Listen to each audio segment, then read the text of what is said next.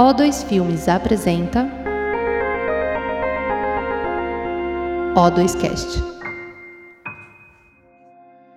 Oi, eu sou Andréa Barata Ribeiro, produtora aqui da O2. E hoje estou aqui com dois amigos convidados roteiristas, a Josefina Trota, que é uma roteirista argentina, e o Tibau, é, roteirista, que já fez algumas coisas aqui com a gente também. Cê... Vou pedir para vocês se apresentarem, Josi. Fala um pouquinho do, do, da sua carreira, do que você já fez, quais são os seus projetos, conta um pouco. Tá bom. Bom, eu, como a Andrea falou, sou argentina. Eu cheguei no Brasil há uns nove anos aproximadamente.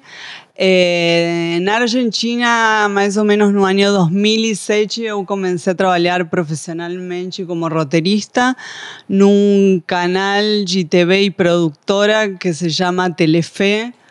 É, a Telefe seria como a Globo é, aqui no Brasil, né? A gente começou a fazer umas adaptações de sitcoms americanas a gente fez uma que foi um sucesso, uma delas que se chamava Casados com Hijos, Casados com Filhos.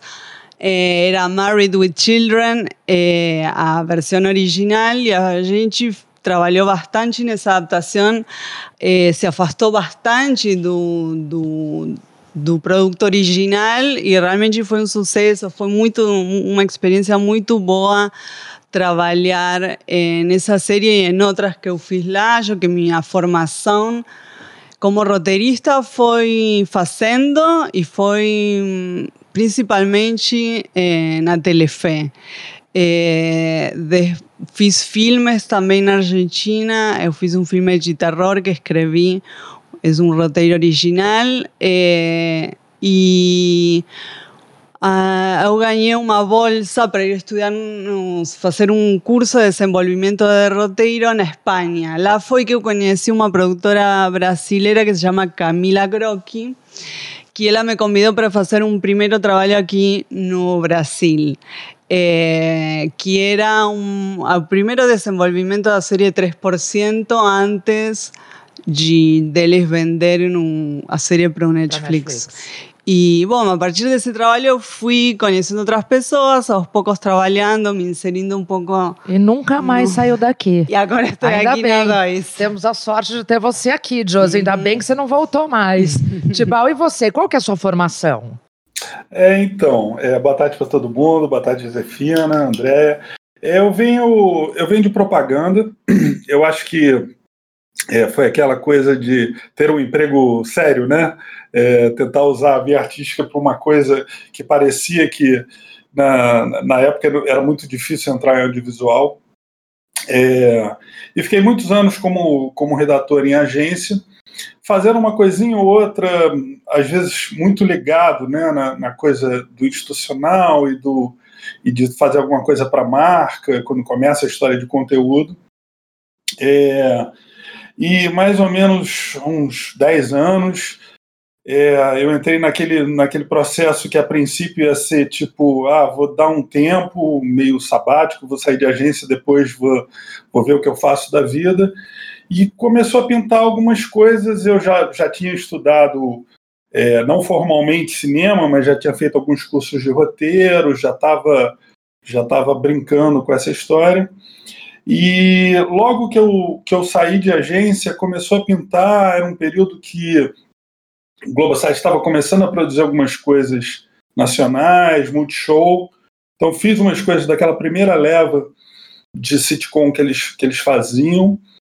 É, e aí comecei a emendar um, um trabalho no outro, fiz muita coisa para desenvolvimento, fiz uma, um, um sitcom para MTV também, é, com Arnaldo Branco, a galera da TV Quase.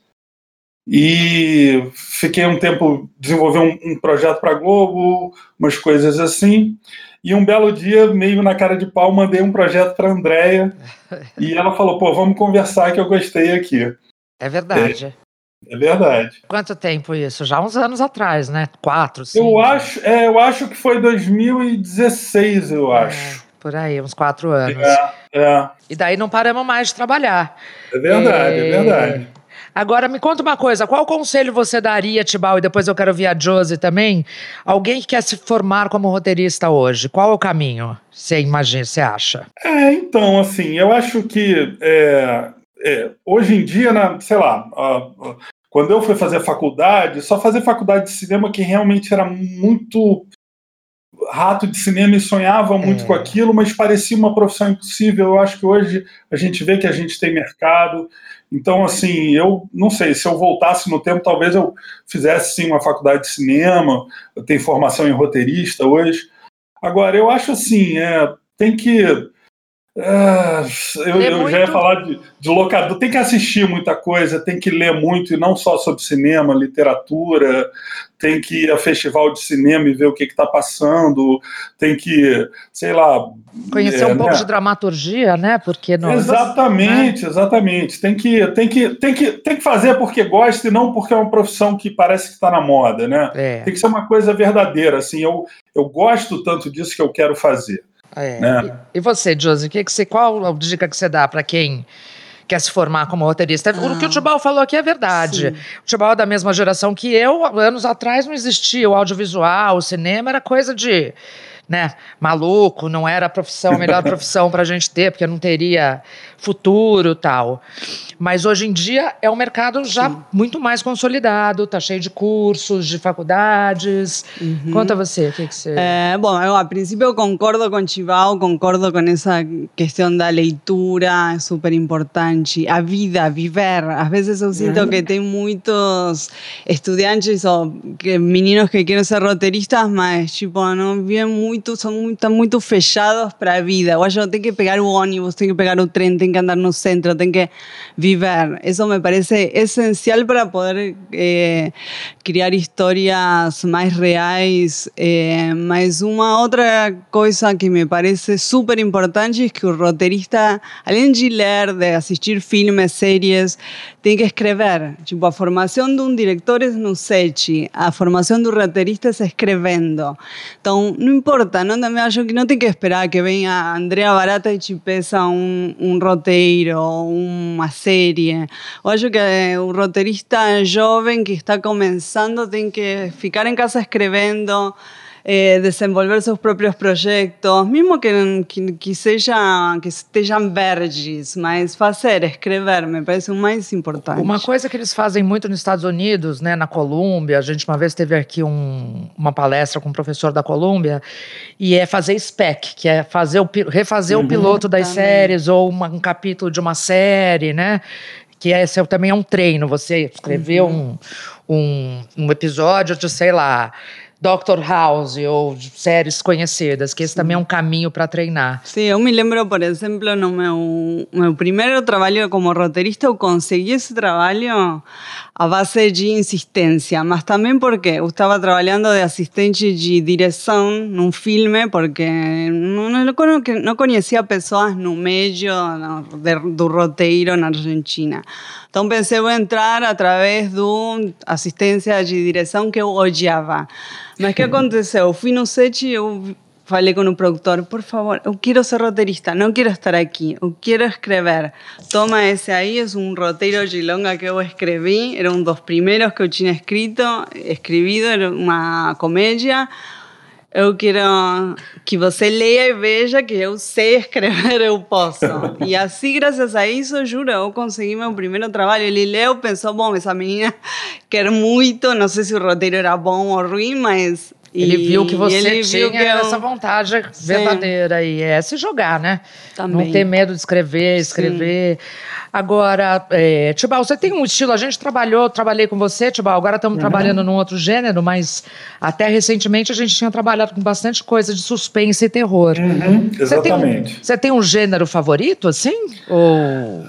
Porque é, eu... você foi super bem, a gente fez um trabalho muito bacana nessa, nessa linha aí. Eu gosto muito de terror e, e é engraçado, assim, eu, eu não, não sei se é o meu favorito, mas eu acho que é. É um negócio que sempre foi muito forte. É, e eu sempre gostei de ver aqueles filmes que depois dava medo de dormir, né? E aí são, não sei se são as coincidências ou se realmente atrai porque a gente está ligado nisso, né?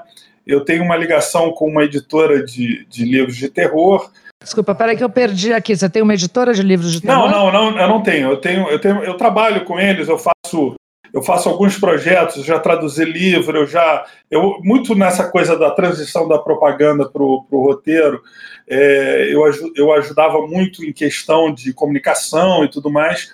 Comecei a conhecer gente que fazia de né, terror. Isso é isso, né? É, é não só quando você deixa de ser só um fã e você, quando você vê, você está produzindo algo de um gênero que você, você fala, pô, tem tudo a ver comigo, eu gosto bastante. De uma certa maneira, eu acho que tudo, tudo é drama, né? Só que o, o terror é um drama que mexe com o teu instinto, com a tua, né, o suspense do o que, que pode estar atrás daquela porta. A comédia é um drama que te faz rir. No fundo, é, é você achar uma boa história é, e é óbvio que tem aqueles temperos que a gente gosta mais. Eu gosto muito do suspense, do terror.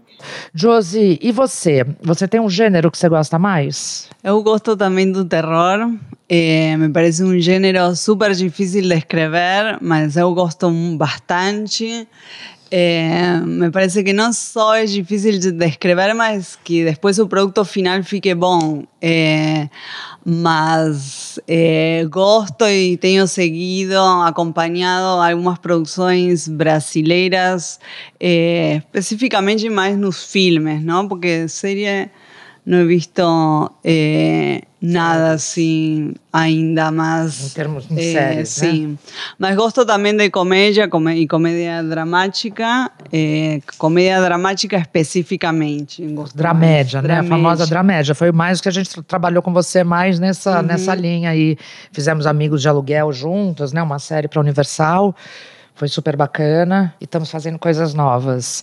Ô, Josi, me conta uma coisa. Tem essa polêmica, né? O cinema argentino, o cinema argentino, os roteiros são tão bons, ao mesmo tempo são roteiros de uma simplicidade que vão numa profundidade. É, a gente ouve muitos elogios ao roteiro argentino se comparam com o brasileiro? Por que, que o brasileiro não faz um cinema assim? Queria ouvir você, uma argentina. O que, que você acha disso? Tá não, acho que tem de tudo. Tem muitos é, filmes e séries argentinas que não são boas.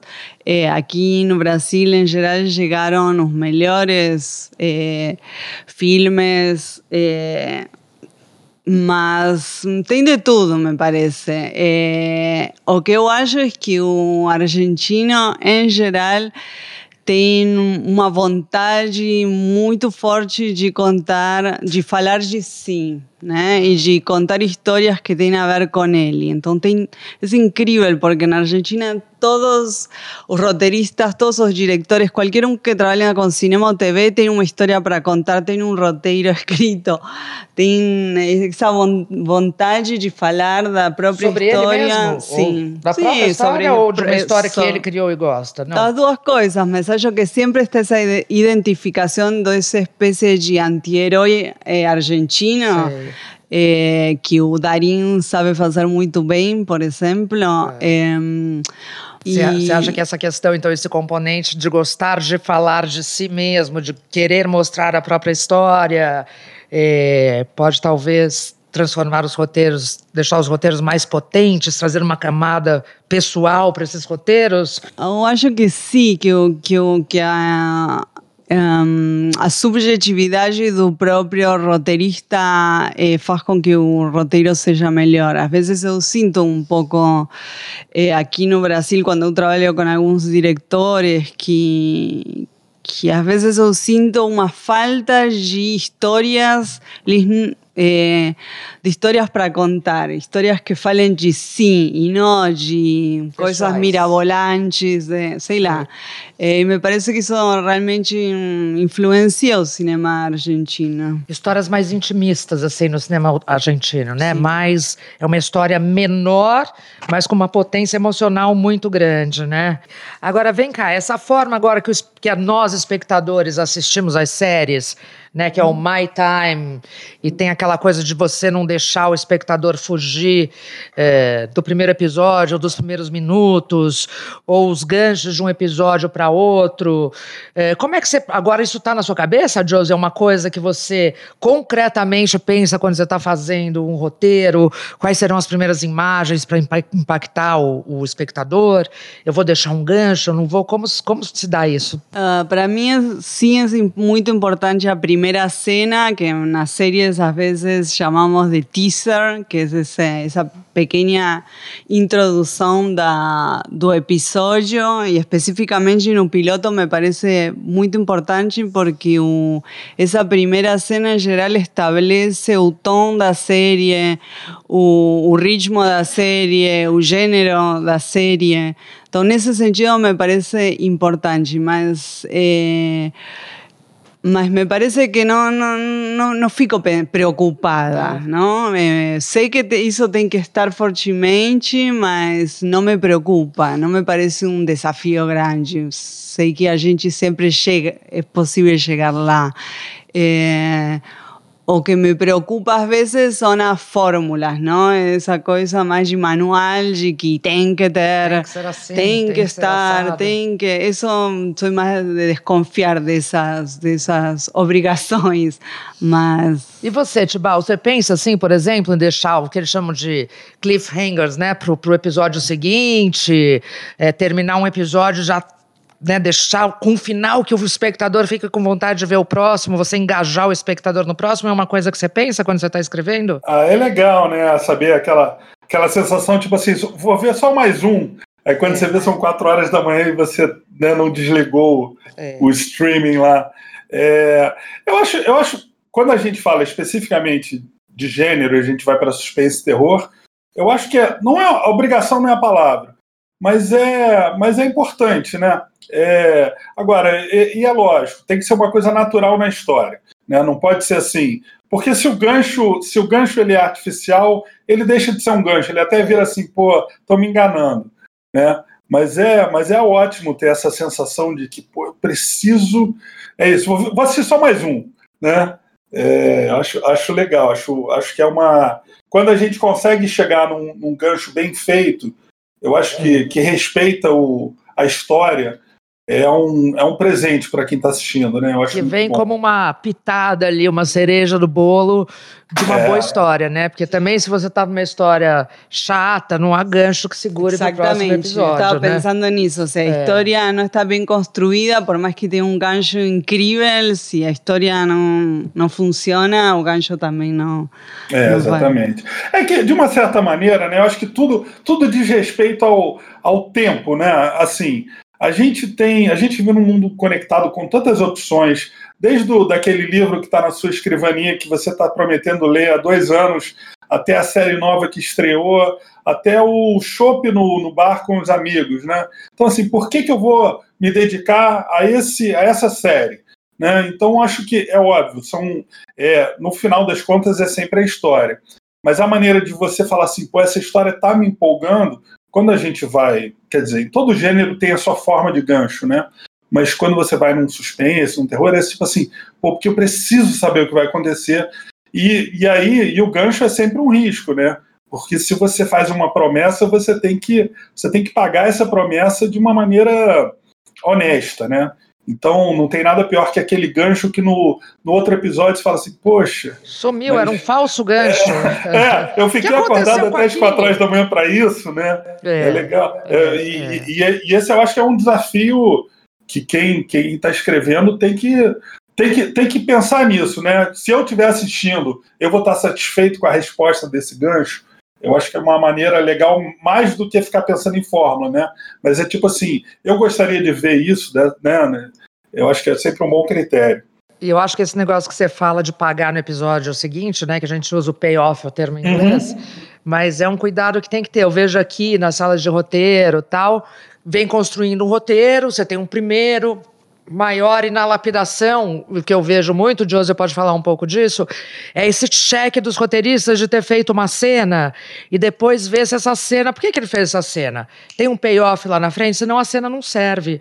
Se você não, não explica por que, que você tem aquela cena. O Zé Carvalho, que deu aqui um curso, é, tem uma escola de roteiros, tal, conhece muito, ele fala que a gente tem que sempre pensar nos nossos personagens e nas nossas cenas, que elas têm que costurar para dentro. Ou seja, elas têm que estar voltadas para a história, sempre voltadas para a história, costurando para a história. E aí eu vejo que isso foi um aprendizado dos roteiristas brasileiros nos últimos tempos, agora que está todo mundo exercitando, que já tem né, um, um corpo de roteiristas bacana tal que tem muito essa consciência agora, porque não é técnica, não é o que você falou, não, a gente não pode usar fórmula, mas tem horas que você tem que prestar atenção e botar o roteiro de volta no, no trilho, porque perder né, sair o fio e soltar é fácil, não é? De um Sim. roteiro. E depois você não tem o payoff, depois você não sabe o que, que aquela cena está fazendo ali. Você Sim, sente total. essa dificuldade? Eu sinto, eu acho que sim, o termo de costurar para dentro a gente está usando muito na, nossa sala agora.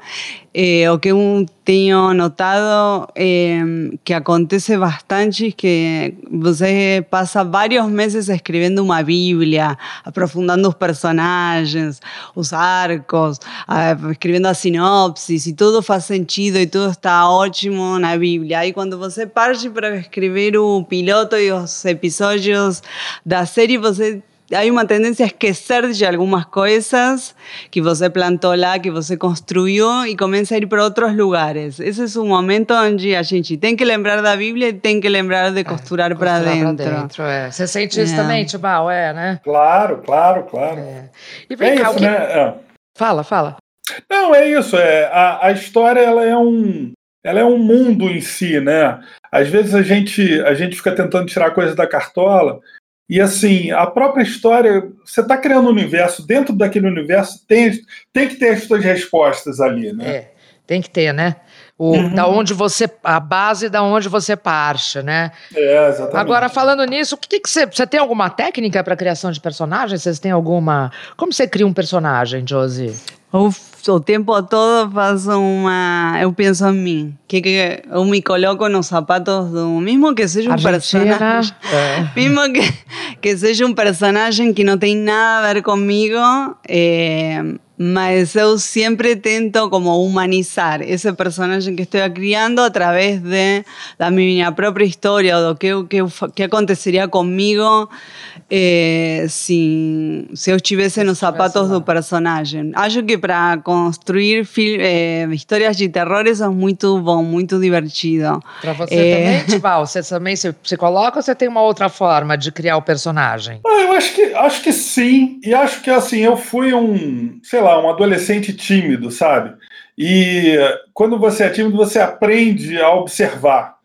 Então, assim, você né, está falando menos e você está ouvindo as pessoas.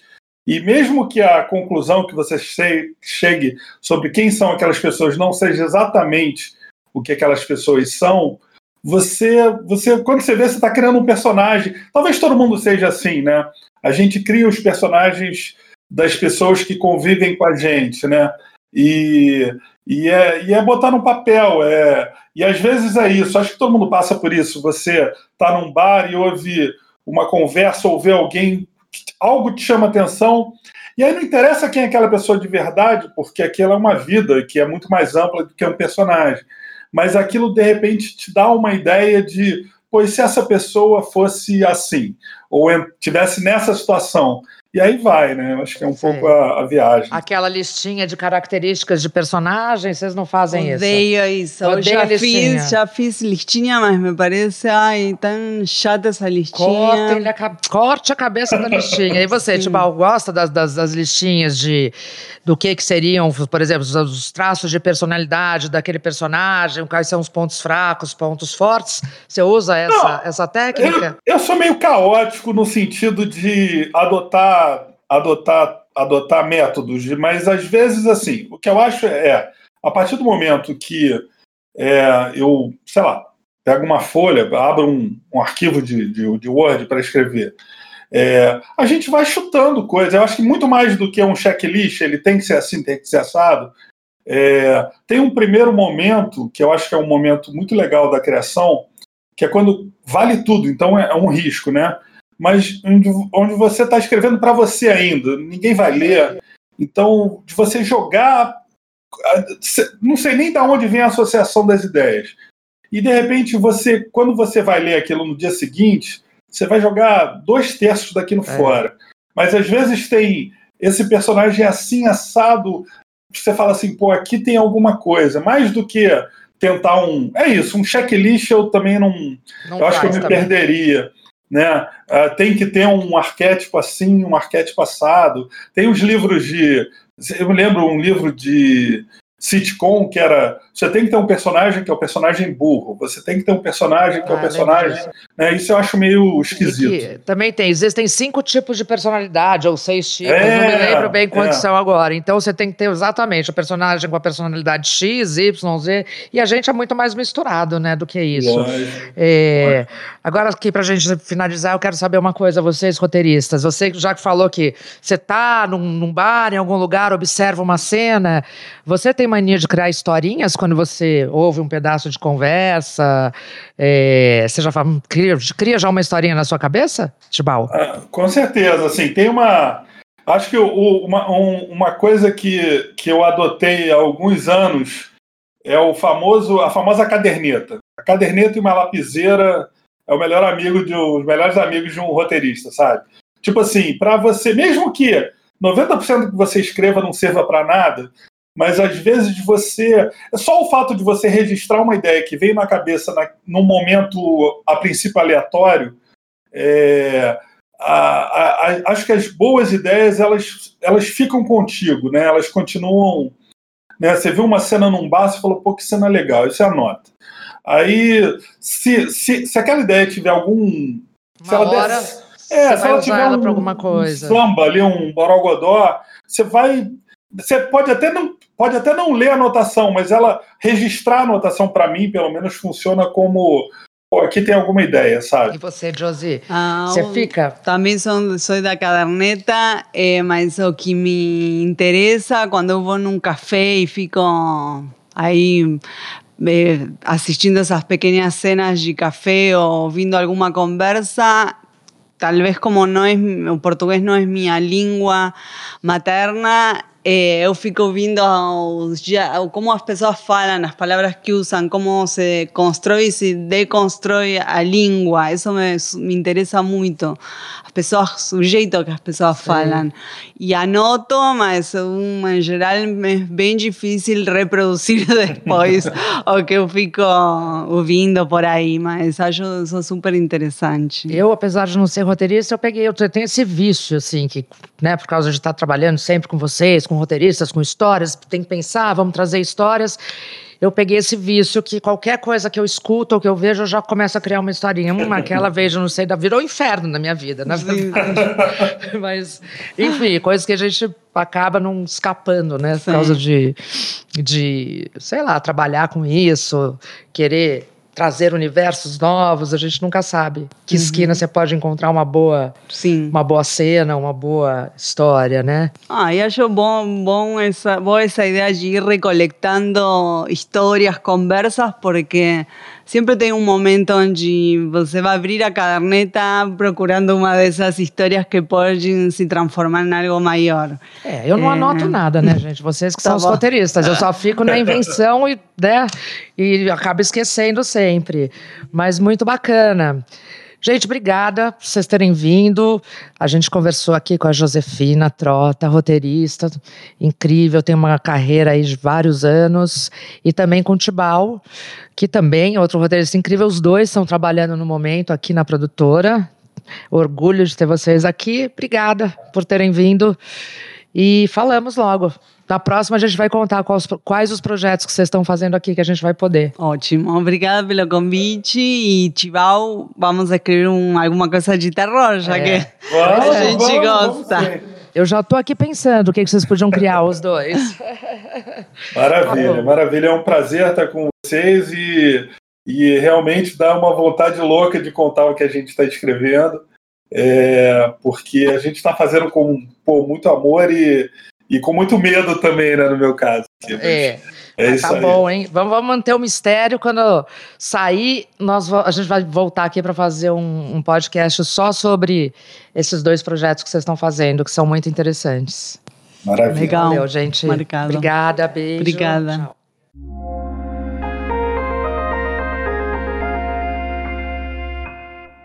Esse foi o O2Cast, com episódios publicados semanalmente. Siga a O2 nas redes sociais para saber mais. Até a próxima!